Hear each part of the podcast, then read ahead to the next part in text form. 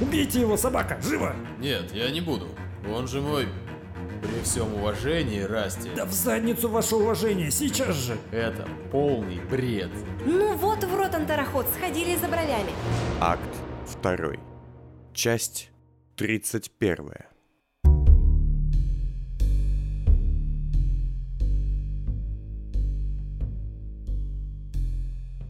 Я поглядел на всю компанию, затем на поводок и обрубок кисти, и в завершение картины провел рукой по макушке. Ладно, панацея так панацея. Заляжем на дно на недельку. Ну, как скажешь. Тогда переодевайтесь. Собака указал на сумки с вещами. Одна для меня, другая для Расти. Я, с вашего позволения, удаляюсь в ванную. И так самооценка растоптана. С этими словами Расти подхватил сумку и удалился. «Ты купила мне пальто, как я просил?» Ну да, я ткнула собаке в зеленый цвет, сказала купить такой же и пошла. «В смысле в зеленый?» Но ты что сказал? Купи мне пальто, какое у меня было. Ты же рассказывал. «У меня было красное пальто». А почему тогда тебя звали Зеленым? Шить-потрошить, напридумывали себе конспиративных имен идиотских, сами в них запутались, а теперь еще и возмущаетесь. Зеленый, так и пальто пусть будет зеленым. Ладно, с тобой все ясно. Но ты-то не идиот. Купил красное. Собака немного замялся. Ну, наверное. Что значит «наверное»? Ой, все, пойду вниз что-нибудь съем. Имея, еще до того, как я ее остановил, исчезла за дверью. Да, ну и команда. Я поднял сумку и поставил ее на стол. Надеюсь, это красное пальто. Я вытащил одежду из сумки. Что это за чушь? Оно желтое. Вот жесть. Ты что, цветов не различаешь? Вообще-то да. Я дальтоник. А почему я об этом впервые слышу? Не впервые. Я тебе на каторге об этом три раза говорил. Да? Я слегка стыдливо замялся, потому что на самом деле что-то такое и правда было. А я как-то забыл. Положив плащ на стол, я поглядел на новую одежду. А продавца спросить? Очередь. Солдаты, офицеры, бабы. Я спросил, какого цвета одежда, но девчонка поглядела на меня, как на пьянь. Примерь, может не по размеру еще. Я переоделся и посмотрелся в небольшое зеркало. На мгновение передо мной внезапно возник человек в красных очках. Я поежился. Да. Вместо красного зеленый, вместо зеленого желтый. А желтый, как известно, человек бесполезный и никудышный. Так говорят в зоне адаптации, а в столице все иначе. И ты уж точно не бесполезен, так что хватит себя жалеть. Я примирительно хмыкнул. Так ты чё, правда дальтоник? Да, сурово. Но в следующий раз спроси про цвет кого-нибудь другого. Как скажешь. Переодеваясь, я дважды зацепил одежду за поводок. Сердце мое при этом пропустило по удару. Но все обошлось. Пока что. На мне стараниями собаки и меньшими стараниями Мея оказались черный сюртук, застегивающийся под подбородок, темно-коричневые брюки, сапоги и перчатки из искусственной кожи и злосчастный желтый плащ с капюшоном. А цилиндра не было. Нет, из головных уборов был только вагон фуражек. А фуражка уже есть, и она у меня. Так что нечего тут. Я прошелся по комнате пару раз. Сапоги чуть болтались, но в остальном собака почти везде угадал с размерами. Слушай, что значит вот это вот твое «ну, как скажешь»? Поясни. Ты хотел к Войте, у тебя был запал, энтузиазм, но я говорю, идем в клинику, и ты такой, ладно, идем. И вот сейчас... С чего так? Ты же главный. Что значит главный? Мы ведь не на каторге, имея права. И? Что я из-за этого должен оспаривать твои решения? Собака налил себе чай и сел на стул. Ты нас худо-бедно сплотил. Вытащил с каторги, спас Ривер. Может, не все твои решения мне и по нутру, но в целом вектор правильный. У тебя не меньше проблем, чем у остальных, но ты планомерно идешь к их решению, а это хорошая черта. Хм, А я-то уж подумал, что ты меня слушать начал, потому что я тебя на арене побил. Он усмехнулся, Я вообще в полсилы там дрался. и я заметил, что теперь, на фоне нормальной одежды, его старые керамические зубы были потрескавшимися, желтыми и выглядели жутковато, даже хуже, чем мои настоящие. Если бы все хотели быть главными, началась бы большая драка, и главным стал бы самый сильный. А как мы видим, самые умные все-таки больше на такую роль подходят. И он кивнул в сторону ванной. То есть ты думаешь, Расти теперь главный? Ну, мы идем в панацею. Он опять улыбнулся своей растрескавшейся улыбкой. И там поменяем тебе зубы. Как скажешь. Я закурил и задумался. Удивительно, что ты такой неамбициозный. Я-то? Еще какой амбициозный. Думаешь, так легко отделаешься? Думаешь, не будет у тебя особой просьбы для повышения лояльности, так сказать? Что за чушь? Собака вместо ответа взял лист бумаги, огрызок графитника и стал что-то рисовать. Что это? Тихо, шеф. Я делаю шедевр. Прояви уважение. Он немного покорпел, а затем протянул мне лист. Давай, ныряй в свои тени или что ты там делаешь. Я взял рисунок и увидел женщину. Как мог, а мог он, надо сказать, очень неплохо, собака передал свет и прозрачность крылатой, обнаженной статуи. Какие-то образы и правда начали подниматься из памяти. Стены слегка качнули. Ну, как я вам? Что вы делаете? Расти вышел из ванной начисто выбритый, в чистой свежей одежде и с мытыми волосами, представлявшими собой смесь ржавой проволоки и пепельных прядей. Он с удивлением глядел на собаку, и я обернулся. Тот почему-то стоял позади меня и вроде как придерживал. «Да, что ты делаешь?» Ну, ты падать начнешь, терять сознание. Нет? Фиц, что за желатин вы на себя нацепили? «Ой, только вы не начинайте, а! Всему виной эти идиотские изымательские прозвища. Да уж, зеленые, красные, желтые. Как набор таблеток у юного наркомана, не иначе. А раньше было не так? Расти нахмурился. Сначала скажите, как я выгляжу. Я вздохнул и оглядел его. Серая клетчатая кепка, тонкий галстук на бордовой рубашке, длинный серый жакет, тоже в клетку, и юбка с удивительно бесконечным количеством складок. Разумеется, опять клетчатая. Ну, вообще очень неплохо, но юбка... Я много видел тут мужчин в юбках. Это что, мода такая? Это не мода. Мода – это курить симдым, носить мешковатую одежку, похожую на заводские обноски, и дерзить старшим. А юбки – это классика древних. Странно. Нам, знаете ли, в отличие от степняков, не приходилось горцевать на конях, быках и оленях в процессе своего развития. И крайнюю свою мужественность нам, обтягивающими штанами из кожи, как горнякам, доказывать не было нужды.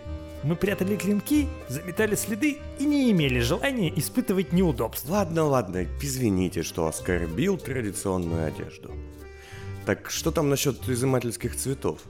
Расти злобно прищурился, и только сейчас я обратил внимание, что глаз его привычно не жужжит. Он лишь металлически мертвенно и бесполезно заполнял пустую глазницу. Раньше было не так. Изымателей было больше. Сильно больше. И к началу эпохи они вообще насчитывали под сотню членов. Конечно, были профи вроде нынешнего вас, а были другие, послабже. Ого, интересно. А мы можем этот экскурс в историю провести в иное время, когда самого времени будет побольше. А мы вроде никуда не торопимся. Да, шеф? Как скажешь. Ну вот, ждем Мею и снедаем любопытством. От любопытства кошка, как известно. Кстати, те помладше так и назывались – котами. В противовес змеям. Ну, то есть нормальным изымателям. Опять этот животный символизм. Уже это всюду лезет. Расти взял сигареты со стола, убрал их в карман, достав одну, и закурил. Ну так что вы хотите? Мифология, культура, знаки и символы, как говорил один из вашей старой гвардии. Только собак нигде нет. Ошибаетесь. Но это точно не ко мне. Коты и змеи – это отсылка к известной степной сказке про аспида и камышника. Змею и кота, которые дурили степняков по воле ведьмы. В каком-то смысле отсылочка оказалась сильнее, чем хотелось бы. И чем эти коты занимались? Теперь они психимики или эмоцентрики, как угодно. Они не могут красть таланты, только лишь похищают эмоции, состояние. Судя по вашим словам, теперь они не вместе. Да, поругались. Очень и очень давно. До всех нас. Изыматели считали их дилетантами, а психимики полагали себя более прогрессивными людьми. Даже хотели легализовать ремесло, но не вышло. Так что с прозвищами? На несколько десятков человек никакой палитры не напасешься. Да, верно. Всегда были лишь черный и белый. У остальных прозвищ не было. Разве что драгоценные камни иногда выбирались в качестве полупрозвищ или имен. Агата, шпинель, гематин и прочее. Почему именно камни? Все просто. Найти человека с талантом к подобному среди степняков все равно, что найти драгоценный камень в куче дерьма, уж простите. Ну, я так думаю. Хотя любая тайная группа с мрачными целями тяготеет к пафосным названиям. Было бы смешно вам звать друг друга полевками да зябликами, верно? Да я даже не знаю, что это. Ну, тем лучше. Любопытно, сколько раз вы сейчас соврали? Расти потушил сигарету без улыбки. Может, мы уже обогатившись бесполезным набором знаний все-таки пойдем куда хотели? Да, согласен, пошли. Мею подберем внизу. Я подхватил все свои вещи, и мы пошли по мрачному, но очень чистому и впечатляющему коридору в сторону лифтовой кабины. Однако все остановились, не дойдя до нее. Вы не можете себя так вести. Посмотрите на себя. А что со мной не так? Где ваши волосы? Где брови? Я этот вопрос решаю. Беседа доносилась из-за угла соседнего коридора. Я жестом приказал Расти и собаке оставаться на месте, а сам тихо-тихо, насколько позволяли новые скрипучие сапоги, стал приближаться.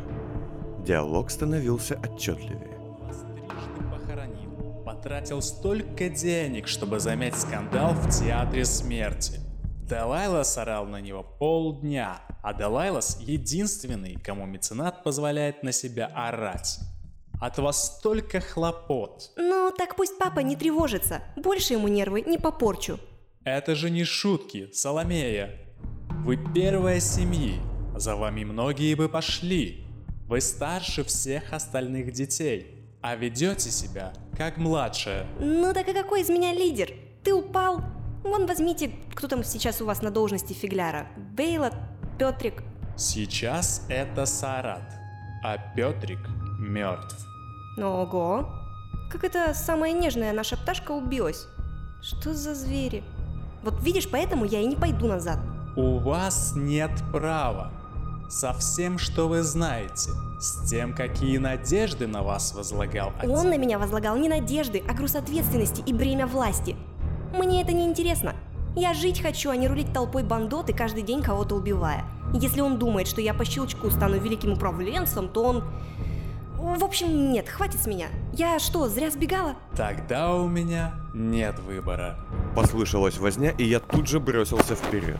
За углом Мея, отскочив от броска одетого человека с гигантским воротником и бортами, украшавшими вычурный темный плащ, приготовилась обороняться от касания знакомой по виду перчатки. Чем-то подобным, наверное, орудовал резак, оглушая своих жертв. Шоковая конструкция под дорогими кожаными отворотами. Что за балаган? Бригадир, спасай. Мия шмыгнула мне за спину. Я, признаться, сильнее расправил плечи. Как спасай, так сразу бригадир. А как приказы выполнять, так мы уже все свободные люди. А вы еще кто? Змея в пальто. Чё ты лезешь к ней? Собеседником моим был моложавый столичник с квадратным лицом, чью коротко бритую голову венчал большой берет. В роскошном наряде он был похож на посетителя театра. Или даже на его актера. Понаехало уродов на праздник. Я не пойму, ты что, бессмертный, что ли? Так, как он двигается? Фехтовальщик, как и многие уголовники Первого кольца. Стоит сократить расстояние как можно сильнее.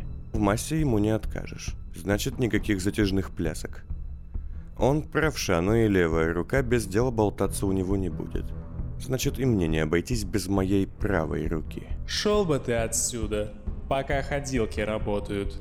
М, «Нет», — ответил я и впечатался своим лбом ему в нос. «Собака, сюда!» Дальше все было стандартно.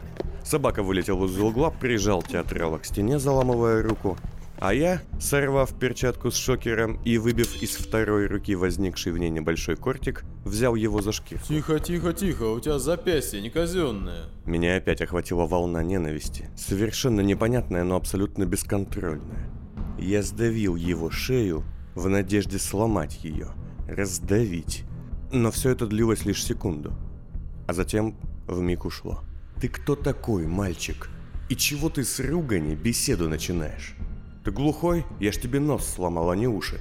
Повторить?» Пустите его! Ну, ну, пустите! Мия растащила нас, к удивлению моему, заботливо придерживая театрала. Это мой коллега, не знаю. Увидел на улице. Я-то думала, не признают. Отойди от него. Да сам отойди, не надо его потрошить. Потрошить я его не собирался. Но в этот момент от чего-то точно понял. Сейчас мне нужно показать свою власть над ней. Мея, уйди. Будет себя вежливо вести, ничего ему не сделаю. Собака, уведи ее. Принял. Пошли. Была она в этот миг внезапно совсем иной. Не тронь его, Фиц. Не смей. Поразительно, как эта простодушная авантюристка умела преображаться на глазах. Так, диалог или некролог? Кто вы такой? Меня зовут Правша. Я типа ее начальник. А ты? А я член ее банды. То, что ты член, я вижу. На баб бросаешься с шокером. Я тут давеча одного такого уже... Ладно, проехали. Что ты хочешь от нее?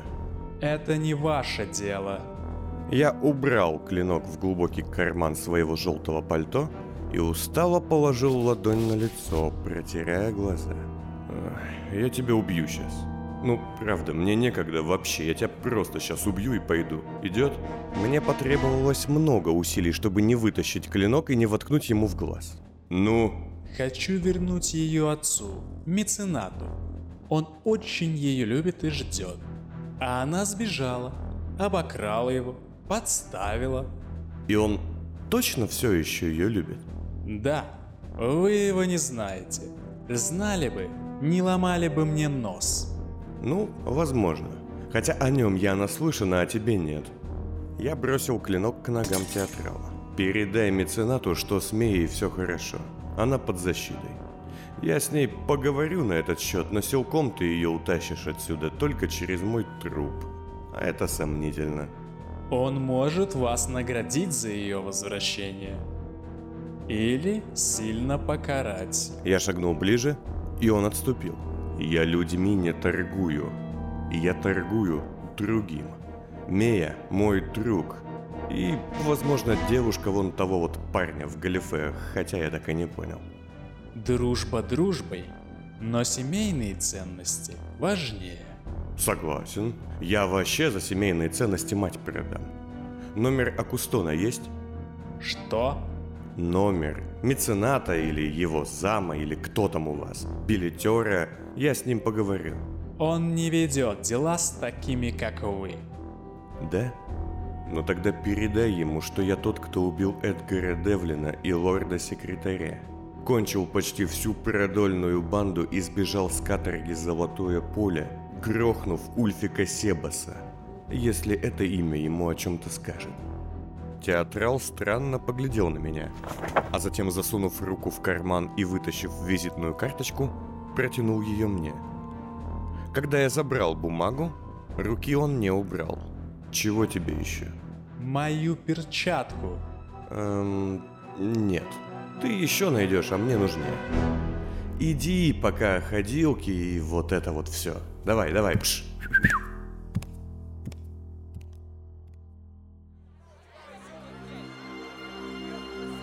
Вы сильно изменились, Фиц. Пришлось. Тем и доволен. Мы шли по улицам, полным людей, к станциям пневмокапсул. Ну, тут как посмотреть. Благородный идеалист из вас был лучше, чем грубоватый уголовник. Не начинайте. Я вел себя с ним как с бандитом, и все. Что в третьем, что в первом кольце, они же все одинаковые. Хоть и в одежде подороже. Тут люди умнее. Нет. Все, кто пошел в криминал, просто ограниченные идиоты. У них только методы и манеры меняются. А плоскость понятийная та же самая. Ого, да вы растете на глазах.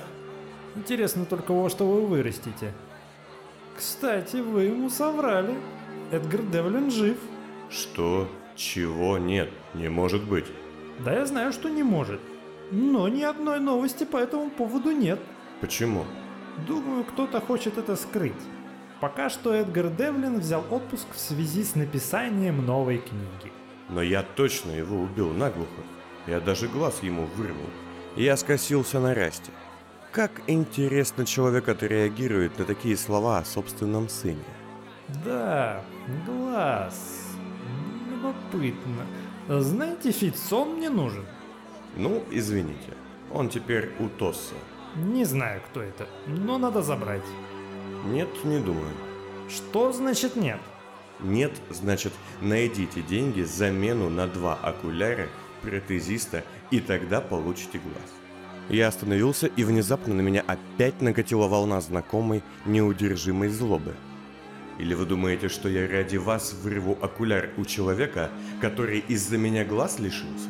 Врать вы мне можете сколько угодно, но вот такое... У вас кровь. Опять. Вот, утритесь. Он протянул мне платок, и Мея с собакой, что шли сзади, поравнялись с нами. Не знаю, в чем причина. Ревать, вашу мать, мне нужны мои пилюли. Может, тебе к врачу? Мея, ау, куда мы, по-твоему, идем? Делать волосы, разве нет? Ага, и мозги. Дальше все стало хуже. Я терялся на каждом пятом шаге. Город рваными эпизодами переносился передо мной во всей своей мрачной и жуткой красе. Нет, я не чувствовал себя плохо, и голова даже не особо болела. Просто я словно засыпал и просыпался через секунду. С помощью пневмокапсулы и этих провалов мы удивительно быстро добрались до небольшой площади парой ярусов выше. Состояние мое было странным, пугающим, но почему-то совершенно не болезненным. За этими провалами не было ни морока, ни теней, ни сна. Ничего не было. Мея и собака тревожно глядели на меня всю дорогу, но молчали. Сам я шагал, накинув капюшон, чтобы не привлекать внимание случайных встречных своим пустым взглядом. Расти то и дело что-то писал в блокноте. Так все и продолжалось, пока мы не остановились через улицу перед широким, уходящим во все стороны зданием, наполненным множеством разных контор. Ага, вывеска «Панацея» с ярким красным знаком, изображающим двух змей, склонившихся над чашей. Так, все, идите. Задача простая. Волосы и ваши брови вам сделают за день максимум. Нормальный протез, если решитесь, поставят за неделю. Стоп! Он там что, 10 дней будет лежать? Не меньше. Это же механическая рука. Ее надо срастить с костью, нервами, провести химическую корректировку ткани. Ты опять умный. Не надоело? Зато ты будешь с волосами и красивая. И это еще панацея. На такое уходит обычно куда больше. Но там справится и за недельный срок. А вы? Ваш глаз? Вы же собирались сделать замену веществ. Я сниму номер в гостинице за углом. Мне нежелательно торговать физиономией в эти дни. Собака, думаю, пока останется со мной. Лицо собаки немного изменилось. Незаметно для любого другого, но только не для меня. Он встал, точнее нет, его поставили на распутье. Выбрать ли властного Расти, очевидно имеющего над ним влияние, или же остаться со своим другом. Пойдем. Я покажу вам гостиницу, где я сяду. И главное, Фиц, если вас вдруг узнают, а это может случиться, то никому не позволяйте о себе болтать. Вы там инкогнито. Я кивнул. За углом и в самом деле оказался небольшой доходный дом с однокомнатными апартаментами, судя по неброской табличке. Расти остановился и стал глядеть на механическое табло со списком занятых комнат, закрепленным там же. Вот проклятие. Тот самый номер занят. Сказал он, пальцем остановившись на апартаментах 3-15. Что такое тот самый номер? Хороший. Его снимают обычно сведущие люди. Но могут снять и просто гости. Жаль. Ладно, план такой. Я и собака будем ждать вас тут, Мия. Завтра, вот с этим списком препаратов. Фиц по обстоятельствам. Захочет ставить руку, будем ждать. Нет, будет очень глупо. Ой, да ладно. На механическом табло надпись напротив номера 3.15 сменилась с «занято» на «свободно». Расти, удовлетворенно кивнув, протянул мне руку. А в следующий миг дверь открылась, и на пороге появился человек, при виде которого я тут же отвернулся, пряча лицо под капюшоном. Рослый, плечистый, даже немного грузный, с бакенбардами и небольшой бородкой, в темно-зеленом котелке и безразмерном пальто того же цвета со множеством кожаных вставок. Но все это не имело особого значения по сравнению с очками. Очки, оранжевые очки, расположенные не на лице, а на котелке, сказали мне все. Сам же человек вообще ничего не сказал. Он даже не поглядел ни на кого из нас. Лишь на секунду его пытливый взгляд голубых глаз впился в лицо Расти, а затем он, быстро обойдя нас, зашагал в сторону пневмокапсулы. Дальше все было слишком быстро. Убейте его, собака, живо! Расти шипел это, схватив собаку за локоть, а тот и не пытался отбиваться, глядя в спину уходящего. Нет, я не буду. Он же мой... При всем уважении, Расти, Да в задницу ваше уважение, сейчас же! это полный бред. Ну вот в рот антароход, сходили за бровями. Понг, тогда вы! К удивлению моему, провальные припадки мгновенно прошли. Зачем? Просто надо! Верьте мне, это подручный Януша. Ему нельзя знать, что я здесь, что вы здесь. Только не ему. Ну, собака! Тихо, не вы решаете. Шеф, как скажешь. И действительно, как я скажу?